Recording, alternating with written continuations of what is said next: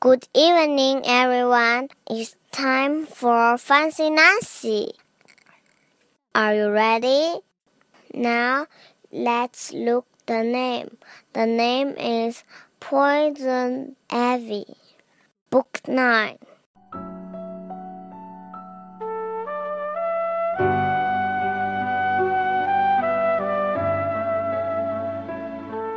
I pick a bunch of wild flowers.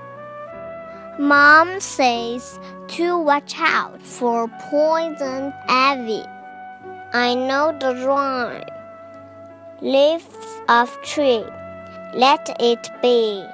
I am a poison ivy expert. We are having a surprise party for Miss Glass. I will give her the wild flowers. We hide our gift. At lunchtime, I am so excited that I get all itchy. Tiny bumps are all over my face. I have poison ivy. I guess I'm not a poison ivy expert after all.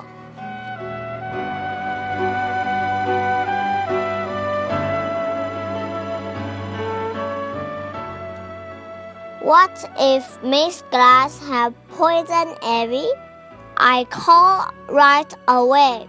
No poison ivy, just flowers. Pooh. The end. Good night, everyone. Have a good dream.